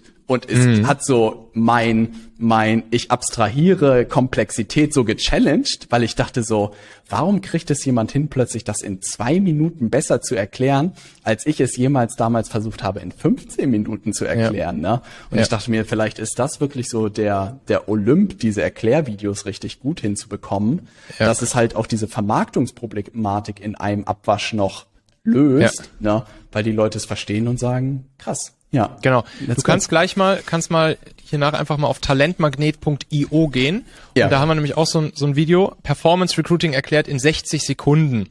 Mhm. Ich glaube, das ist auch, das ist wirklich gut gemacht, dieses Ding. Mhm. Das Ding, und, und das ist auch genau das, was soll, das ist genau dieser Effekt, das ist cool. Mhm. Jetzt ist nur wieder die Herausforderung, wenn du so etwas einfach, also sowas kannst du ja nicht als Leadmagnet nehmen oder sowas kannst du halt nicht, das ist jetzt ja kein Training oder so, ne? Das ist kein Webinar-Style, das ist keine Webinarpsychologie, das ist kein, keine Trainingspsychologie und so weiter. Die Herausforderungen, die wir uns mitnehmen, die werden wir jetzt heute nicht lösen, aber da können wir mal drüber nachdenken. Wie kriegen wir diesen Erklärfilm-Charakter hin? Mit all seinen Vorteilen, den, den es hat schön simpel, schön einfach. Leute müssen sich erstmal nicht für die Kamera stellen. Angebot super verständlich und simpel erklärt und so weiter. Das sind die Vorteile von dem Ding. Aber trotzdem weiter auch wieder mit der Stärke von eigentlich von Content, nämlich die Person, Vertrauensaufbau, Autoritätsaufbau, Kompetenzvermutung und so weiter und so fort. Ne? Das entsteht halt durch einen Performance Recruiting in 60 Sekunden erklärt Ding halt nicht. Und das ist genau das, was mich immer davon abgehalten hat, dafür viel Geld zu investieren. Weil ich so mhm. war, ja, ich würde es auf meine Webseite packen, ich würde da vielleicht mhm. eine Werbeanzeige mitschalten, aber ich wüsste nicht, wie ich das konvertiert bekomme. Also wie das genau. konvertiert, weil ich nicht daran glaube, dass ein zwei Minuten Erklärfilm konvertiert. Glaube ich einfach nicht ja. dran. Weil diese genau. Komponenten, genau. die du gerade gesagt hast, äh, ja. mir da fehlen. Ja. So, das heißt, da, da können wir jetzt mal drüber brüten, plus natürlich auch gern die Leute, die, die zusehen und zuhören. Hi, sind herzlich eingeladen mitzudenken. Wenn euch da was ja. einfällt, haut uns an. Und dann Vielleicht ist es auch, ich, ich mache so einen kleinen Drop, schmeiß ich rein. Was ich zum mhm. Beispiel bei LinkedIn Ads mache, ist eine Differenzierung zwischen kalten und Retargeting Ads. Hört sich simpel mhm. an. Aber in meinen kalten Ads gibt's keine Persönlichkeit von mir. Ne? Das bedeutet, mhm. alles sieht sehr danach aus wie White Paper, Leaders Media, Firma, all sowas. Ne? Im Retargeting gehe ich direkt, hier ist Robert, Gründer von Leaders Media und ich bringe dir was bei. Na? Ja. Das bedeutet, vielleicht ist es wirklich auch eine Logik so, dass man sagt, Erklärfilm ist draußen, na, in mhm. der eiskalten Hölle, ja, ja, wirklich Leute aufwärmen. Opportunity, ja, Opportunity genau. übers Angebot kommunizieren. Genau, die ja. Leute kommen rein in deine Welt und dann, zack, hier ist Michael oder hier ist Robert und jetzt lass mir mal erzählen, was hinter dem Erklärfilm irgendwie steckt. Und da müsste man genau. gucken, wie man es genau. dann noch mit dem Funnel irgendwie konvertiert bekommt, aber das könnte genau, ein rundes genau. Modell sein. Ja. Genau. Dein, machst du dann zum Beispiel auch dein, machst vom selben, vom selben Ads-Account wahrscheinlich dann, also sowohl das kalte als auch das Retargeting, beides Leaders Media Ads-Account, ne, beziehungsweise mhm. Äh, Company Page, LinkedIn. Und, ja, genau. Und, und trotzdem leitest du aber auch kalt die Leute zum Beispiel schon in dein, in dein Kurztraining rein, oder? Oder kommt ja. das erst im Retargeting? Nee, das nee, kommt auch schon kalt. Also ne? das ist ja meine beste Chance, eigentlich kalte ja. Leute direkt zu konvertieren. Hab jetzt ja. auch sauberes Tracking eigentlich gemacht, was direkt über eine Ad-Training angucken und direkt eine Anfrage bucht. Ist auch spannend zu sehen, dass wir teilweise wirklich eine pro Tag davon bekommen. Und ich jetzt auch so ein bisschen beobachte, wie verhalten die sich im Telefonat. Na, also ja, sind die dann noch zu kalt oder wird das schon was? Aber wirklich der Gro, was weiß ich. Und was stellst du fest? Ja, sind jetzt die ersten. Ich habe den Button irgendwie jetzt erst die Tage eingeführt. Na, ich muss mal beobachten. Ja. In zwei Wochen kann das heißt, ich dir der, der Button ist schreiben. jetzt ex, der Button ist jetzt explizit kalte Ad, Kurztraining gucken, Telefonat buchen. Genau. Das ist sozusagen der, der, Flow, ne? Genau. Und der Telefonat-Button ist jetzt ein anderer. Der geht in einen anderen. Sonst habe ich das alles in eins gechannelt und jetzt geht es in einen anderen ah, okay. Strang. Und jetzt kriege ich das erst sozusagen mit. Aber fast alles ja wirklich von vier Anfragen sind drei halt warm oder Longtail irgendwie und das ist alles mm. Mischmasch, ne? Weil am Ende ist eine mhm. Werbeanzeige immer nur der erste Klick, ne? Die Leute kommen ja. in deine Welt.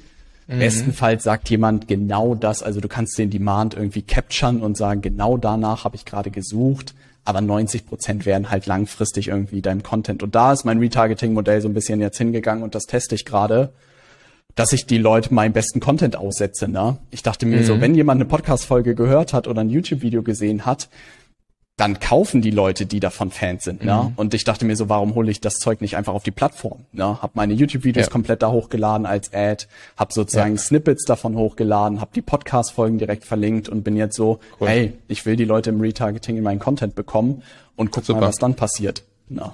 Ja, Hammer. Ja, und nee, das könnte man ja. den Erklärfilm, glaube ich, einordnen. Genau, genau. Am Anfang erstmal Opportunity, Angebot, schnelle Erklärung. Ja.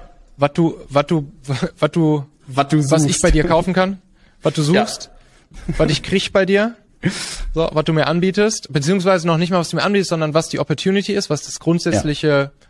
was irgendeine Methode oder ein System oder irgendwas halt ne, für mich macht, was es kann. Ja. Zum Beispiel sowas wie relativ schnell drei Bewerber auf dem Silbertablett oder ne, LinkedIn-Ads so, dass es halt gut funktioniert, etc. Michael, wir könnten da auf ein gutes Modell gestoßen sein und dann mit der Persönlichkeit um die Ecke kommen. Ey, der Typ ist auch irgendwie noch in zwei weiteren Videos. Ich habe auch gerade von diesem Binge-Effekt gehört oder diesem Binge-Phänomen, dass dein Content, also dass du Content haben musst, den man binge-watchen kann. Ich habe es tatsächlich bei Wim Hof selber erlebt. Farina hat mir den vorgestellt, meinte Wim Hof, verrückter Typ mit Eis. Ich so auf YouTube gegangen, drei Videos geguckt und dann ein Ticket für 2000 Dollar gekauft und noch eins für Farina. Geil. Und ich war so, was war das denn für eine Customer Journey, ne? Und ich so, hä, meine Kunden sollen das auch haben, die sollen das auch irgendwie binge-watchen können und sollen ja. dann auch sozusagen direkt investieren können. Und da ja. ist mir auch mal nochmal die Power von Podcast und YouTube irgendwie so bewusst geworden, dass du halt in kürzester Zeit immens viel Vertrauen aufbauen kannst. Ne? Ja.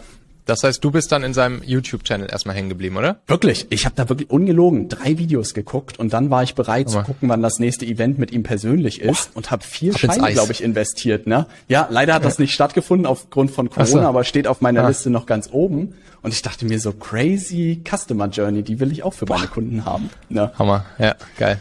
Mhm. Sehr gut. Machen wir den äh, Sack zu. Ne? Michael, hole uns vielleicht noch kurz in die Welt von Machen rein, ne? wo die Leute mehr über dich und deine Arbeit erfahren können. Und dann, wer Lust hat, mit dir in Kontakt zu treten, wo kann ich das tun? Ne? Äh, yes. Schieß los. Einfach, einfach mal Machen im Podcast-Player eintippen. Michael ja. Asshauer, der, der Podcast mit dem dunklen Cover und dem orangenen Rand und diesem komischen Typ da vorne ja. drauf. der ist es, der ist es. Einfach mal gerne reinhören. Ist halt ein Business-Magazin, da geht's halt jeden Tag um, um, um, um Themen aus sieben Business-Kategorien und äh, ja, kommt jeden Tag eine Folge raus. YouTube-Channel habe ich jetzt gerade auch unter dem unter demselben Label machen sozusagen äh, bin ich gerade am starten.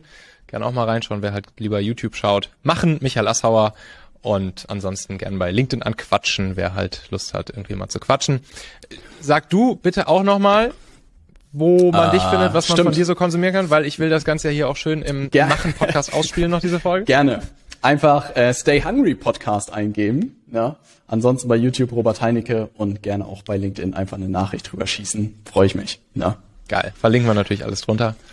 Michael, vielen, vielen Dank dir für deine super wertvolle Zeit. Coole Sachen dabei gewesen. Ich habe das Gefühl, wir sind auf dem, wir sind da auf einer guten Fährte am Ende gekommen. Ne? Für alle Leute, die reinhören ja. und mitdenken wollen, gerne eine Nachricht drüber schießen. Ne? Da könnte was draus entstehen. Vielen, vielen Dank dir. Grüße gehen raus. Ne? Das war mir Danke Ehre. dir von Vienna nach Rio de Hamburgo. Same time next week? Same time next week. All right.